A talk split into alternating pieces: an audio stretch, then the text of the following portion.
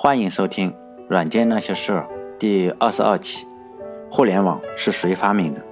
当你在网上看美剧的时候，或者当你通过微信聊天的时候，或者当你在电脑上搜索图片的时候，甚至当你访问链接返回的是四零四的时候，你有没有想到过，所有的这一切都是互联网的功劳？那么，谁发明了互联网呢？我们知道，福特发明了第一个电池。贝尔发明了第一个电话，爱迪生则发明了第一个可以大规模生产的灯泡。但是，谁发明了互联网呢？这个问题难以回答。互联网太大了，也太抽象了。互联网不是看得见的灯泡，也不是摸得着的电池。互联网好像不存在，又好像无所不在。它已经占据了我们的手机，占据了客厅，占据了我们的电脑。我们知道它是存在的，但是却又难以理解它的本质。它是某个天才突发奇想的杰作吗？不是的，互联网不是牛顿的万有引力定律，不是爱因斯坦的相对论，也不是达尔文的进化论。互联网的发明是千千万万工程师的努力。虽然有很多的机构和学校参与，但是没有任何机构和学校能够独自承担如此庞大的工程。如果追本溯源，一个比较公认的说法是，种下第一颗互联网种子的是。美国高级研究计划署 （APPA） 该组织发布了第一个互联网的鼻祖，名字叫做 AppNet，中文的名字应该叫阿帕网。阿帕网在1969年正式投入运行，在1990年正式退役。在这21年间，在阿帕网上，很多的研究机构、大学纷纷做出了很多普通的或者经验的贡献。无数的人在上面添加自己的一砖一瓦，最后孕育出了我们现在使用的互联网。我个人的一贯癖好就是喜欢在犄角旮旯的地方深入研究。举个例子，我当年上中学的时候上地理课，地理老师就说，地球核心的温度和太阳表面的温度相当。当时我就举手问老师：“你咋知道的？”然后搞得老师挺下不来台。后来我还。有很多的问题，至今仍然有疑惑。比如说，海水是越来越咸还是越来越淡？比如说，飞机如果飞美国的话，为什么要飞呢？为什么不一下子像个窜天猴一样窜到天上，然后等着等着地球自转，等到美国转到脚下的时候再掉下来就到美国了？这些问题的我都问过老师，后来老师就不爱理我了。我现在已经三十五岁了，我经常拿这些问题和我的孩子共同讨论。至今也没有讨论出答案来。在这个公众号里呢，我就再钻个牛角尖，研究一下阿帕网。这个阿帕网，我在大学里曾经看过一本书，因为当时有点想学英语，就读了一本英文的书，它的名字叫做《Where Without Start Up Later》。这本书呢是讲了一帮已经无法知道很多已经无法知道确切姓名的人和一些机构，凭借一颗好奇心，在阿帕网上。如何折腾出现代的互联网的故事？当年看到我有点热血澎湃。这本书有一个观点是，互联网是一种偶然，我稍微的有点不同意。我觉得互联网是一种必然，人人的天性是人类热爱自由和希望与人沟通的天性，导致了互联网的出生。必须要要有这样一个东西来满足人类这种最基本的需求，互联网就应运而生了。美国高级研究计划署是属于美国国防部下属的一个机构，它的主要任务是研究一些黑科技，用于保护美国，使美国的军事力量遥遥领先于其他国家。这个机构很厉害，不止搞出了今天我们讲的阿帕网，它还搞出了无人飞机、分布式卫星，还有电磁炮。如果大家看过变形金刚的话，那个把金字塔上的机器人胳膊一下打断的炮，就是电磁炮。现在已经据说已经可以使用了。二战以后，美国就是事实上的全球警察，他当时在全球八十多个国家和地区有八百多个军事基地，军舰啊、航母啊、飞机、坦克这些都不计其数。因为当时世界处于冷战的状态，美国要对抗来自红色政权苏联的威胁，但是在一九六零年代，这么多军事基地之间不能够。统一方面的指挥，但是只能靠电话这种东西去指挥，显得比较落后。在指挥的时候，也没有办法掌控全局。比如说，美国本土是有大型的计算机可以计算导弹的轨道，但是在其他的军事基地里没有。比如说，在日本的军事基地里就没有大型的计算机来计算导弹的轨道。这个时候，因为那时候还没有网络，因此那个计算资源就没法使用，除非在每个军事基地里都分别修一个计算中心。因此，当时美国高级计划、美国高级研究计划署就脑洞大开。如果在在这里再多说一句，如果有兴趣的话，大家可以找一些资料看看，介绍这个美国高级研究计划署的这个地方很神奇，很多的项目都以现在的眼光来看都是脑洞大开，看了以后保证大家觉得自己的脑洞不够大。嗯，当时美国高级研究计划署决定开发一种系统。就是说，无论什么设备，无论在地球的哪个地方，无论是坦克呀、轮船还是航母、装甲车，都可以使用这个系统。因为当时它在全球七八十个国家有军事基地，所以你要把这些东西连起来。所以当时要实现这个目标，因此这就是阿帕网最终要实现的目标。等到这个项目立项以后，美国反正有钱，一贯也财大气粗，提供了大量的资金来。支持阿帕网相关的领域，不仅仅是支持阿帕网，因为当时也不知道能不能弄出这个东西出来，所以呢，当时高级研究计划署就大量投资，比如说在计算机图形学、超级计算机方面都进行了大量的投资，而且为了避免外行领导内行，高级研究计划总署还从各个大学里挖最顶尖的科学家来当领导，当时就挖了。当时包括最著名的 MIT 人工智能专家约瑟夫·利克莱德，把这个人挖过来就当老大，钱随便花嘛，相当于是无限量供应。传闻说，这个传闻应该是真的。这个约瑟夫·利克莱德当老大的时候，百分之八十多与计算机相关的公司都是他出钱，而且你只要是研究计算机，不管是民用还是军用，先造出来看看，反正军队上。是不要专利权的，造出来算你的，赔了算算我的。当时呢，这个人在美国宽松的体制下，一下子就把计算机相关的行业炒起来。再后来的几几任老大，个个也都是顶级的科学家，包括鲍勃·泰勒、拉里·罗伯茨等等，这些都是在科学界都是顶尖高手。后来呢，拉里·罗伯茨被称为阿帕网之父，因为罗伯茨首先想到了这个方法。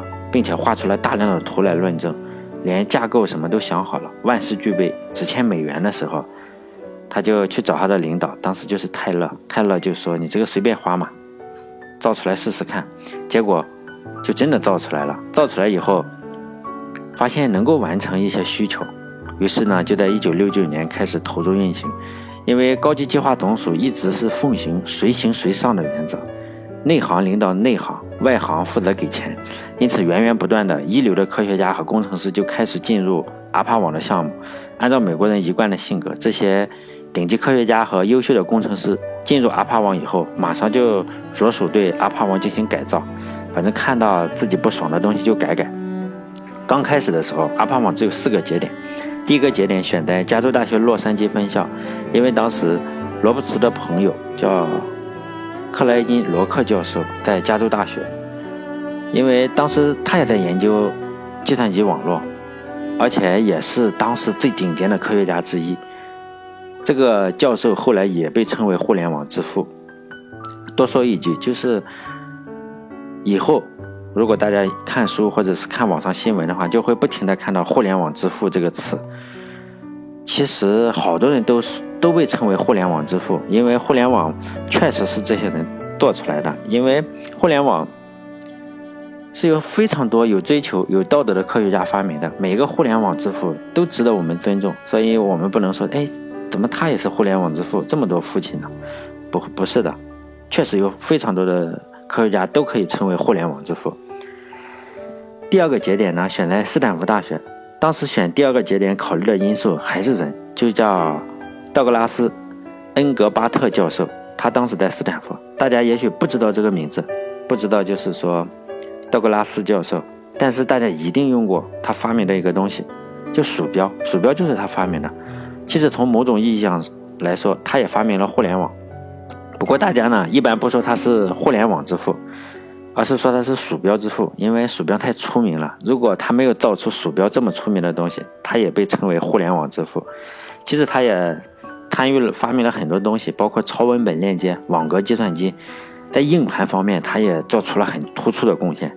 这些东西他都做出了非常多贡献。第三个和第四个节点分别选在加州大学圣巴巴拉分校和盐湖城的犹他州州立大学。考虑的方面呢，也是人才，就是哪里有顶尖的科学家，就把节点放在哪里。这两个学校呢，在图计算机图形学方面领先于其他学校。而且犹他州大学呢，还有这个伊凡苏德兰教授，这个教授呢被称为虚拟现实之父。比如说现在的虚拟现实是非常的热，算起来呢。应该跑到他那里去认个祖宗。他也是，他就是由于这个计算机图形学和虚拟现实，获得了一九八八年的图灵奖。这四个节点呢，就是阿帕网的种子。这个种子一旦埋进了土地，很快就生根发芽。隔了一年，很快就扩展到十五个节点。等到一九七三年的时候，也就是阿帕网上线之后的四年，第四年，阿帕网就已经连到了英国和挪威，通过卫星来连接的。当时使用的协议并不是现在使用的 TCP/IP 协议，而是使用现在已经已经被淘汰的协议。但我也不懂，因为它已经被淘汰了。我知道它的名字叫做 NCP 协议，在一九八二年就被停用了。NCP 协议停用以后，就全部都有这个 TCP/IP 协议来实现。因为当年的计算机设备五花八门，而且每个计算机都使用自己的语言。如果想让这些不同的计算机互联是非常困难的。这个时候呢，又出现了两位科学家，分别是鲍勃·卡恩和文特瑟夫。他们一起发明了 TCP/IP 协议，就是为了让各种设备通过这个协议能够互联。这两位呢，也被分别都被称为互联网之父。他们也确实配得上互联网之父这个名声。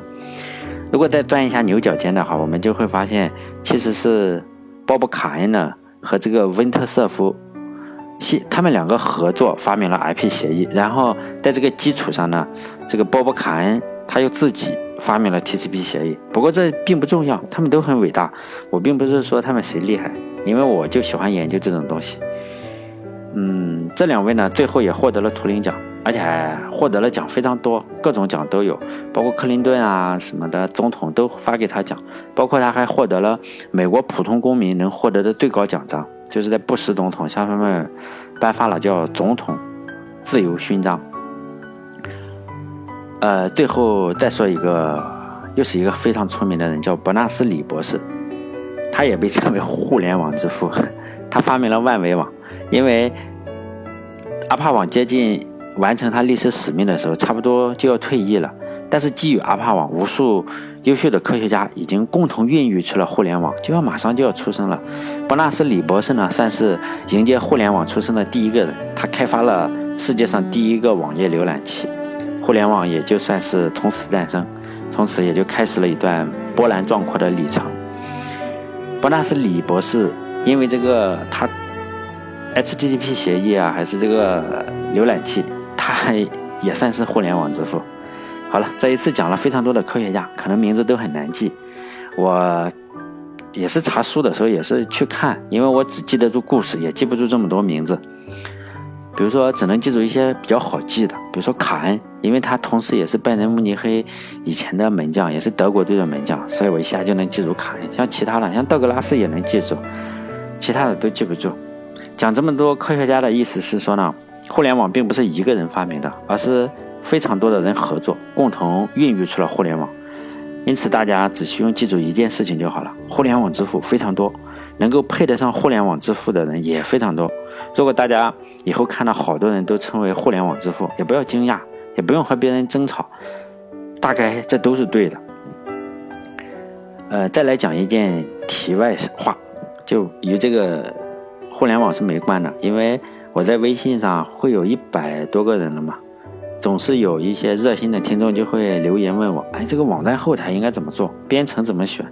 其实呢，我真不敢提意见，因为我是个三十五岁的老程序员了，至今也没有做出什么让人震惊的软件。我可以稍露稍微的透露一下我背景，确实不合适。我不是我不告诉大家这个后台怎么做呀，前端怎么做，后端怎么做，因为我的能力确实达不到指导大家做网站后台，因为我主要的工作经历就是给路由器写软件，而且是就这种路由器还是给那种运营商使用的，普通大众根本没机会用，它其实就是一个冰箱那么大的路由器，就一个机柜。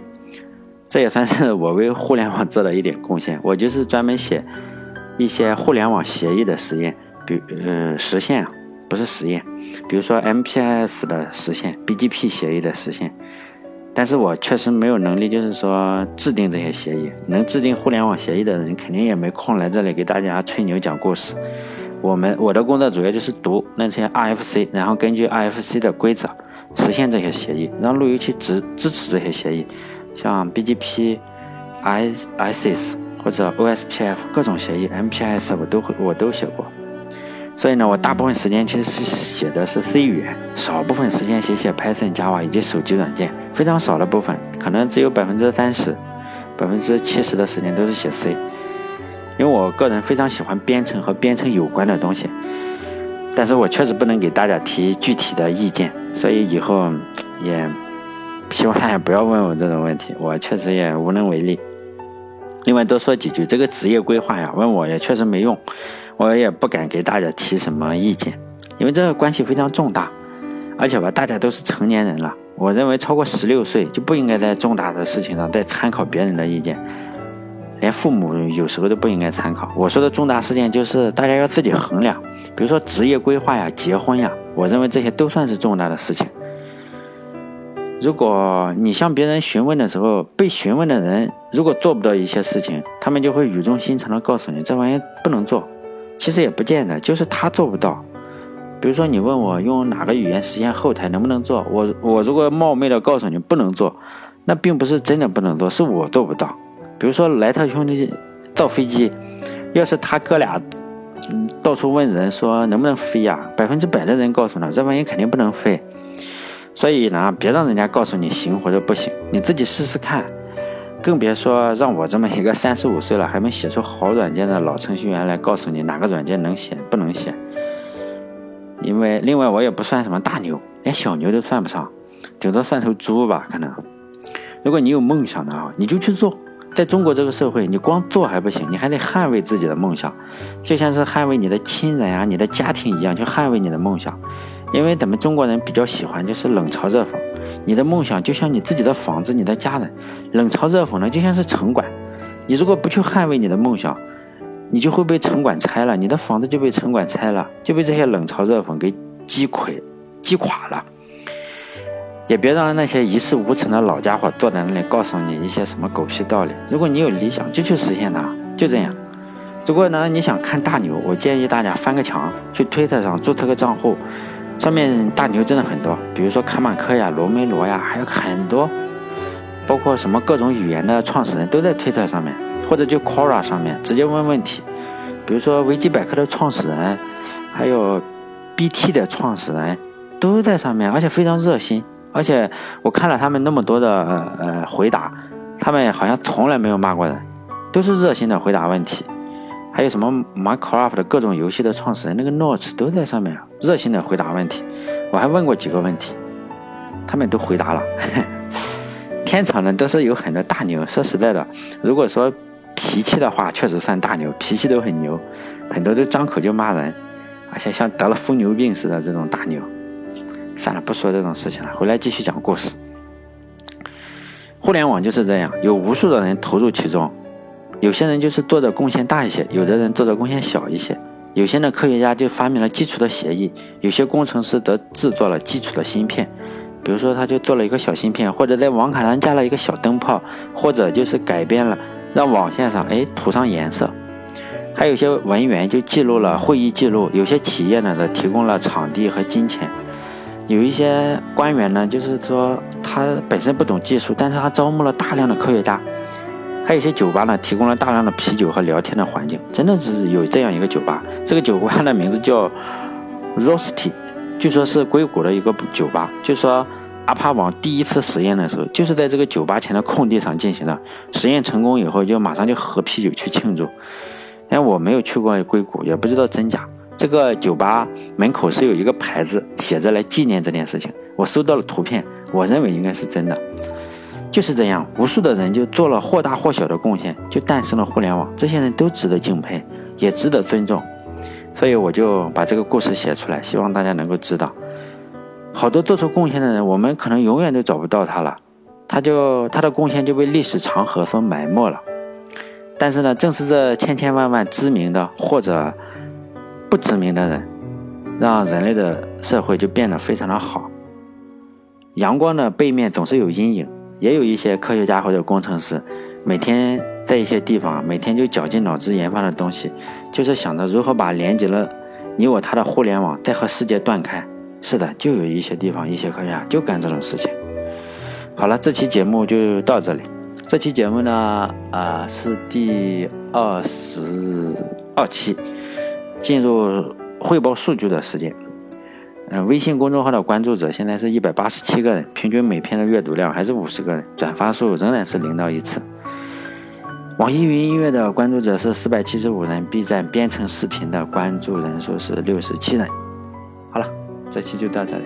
非常感谢大家的收听哦。对了，还有非常感谢上一期给我打赏的那七个人，又让我赚了十六块钱，谢谢你们。